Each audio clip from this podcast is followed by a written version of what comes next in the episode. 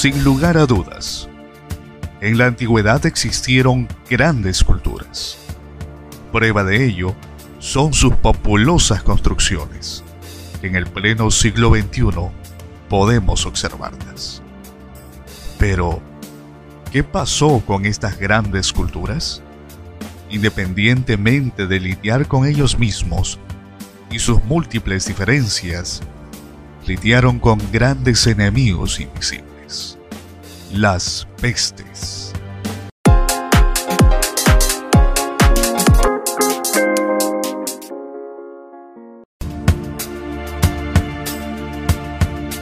El mundo antiguo se vio azotado por múltiples enfermedades que se extendieron velozmente con carácter epidémico o pandémico, produciendo gran mortandad.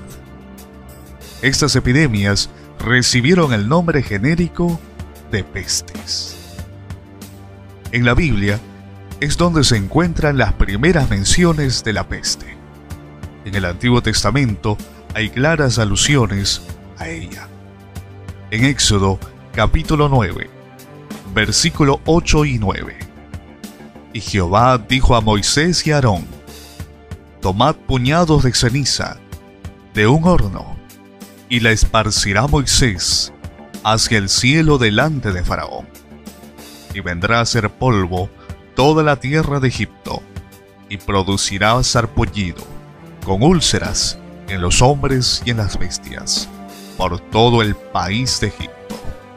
Antes que Hipócrates hubiese establecido las bases de la ciencia médica, se consideraban las epidemias como un efecto de la cólera divina, opinión apoyada en la interpretación de los libros sagrados, Éxodo, Jeremías, Isaías, Libro de los Reyes, entre otros y en textos profanos de la antigüedad, Ovidio, Platón, Plutarco, Tito Livio, Plinio.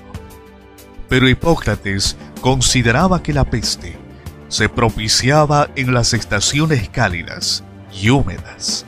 En su tercer libro de las epidemias afirma que el estado del aire y los cambios de estación engendran la peste. Aristóteles, sin embargo, las atribuía a la influencia de los cuerpos celestes.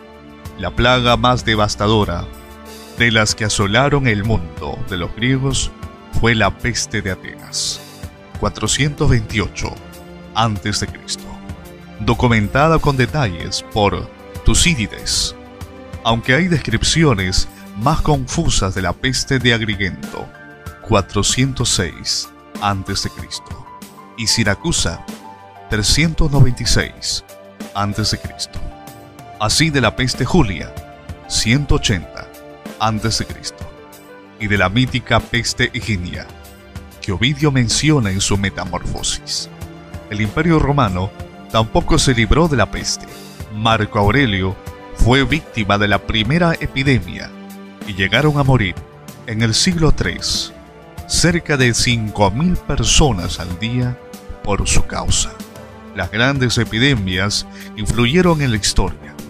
Así se cree que el fracaso de Justiniano en restaurar la unidad imperial en el Mediterráneo se debió en gran parte al efecto de la plaga que disminuyó alarmadamente a sus ejércitos.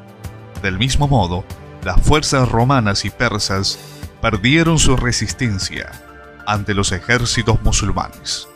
En el año 637. El avance del Islam separó el estado del oeste.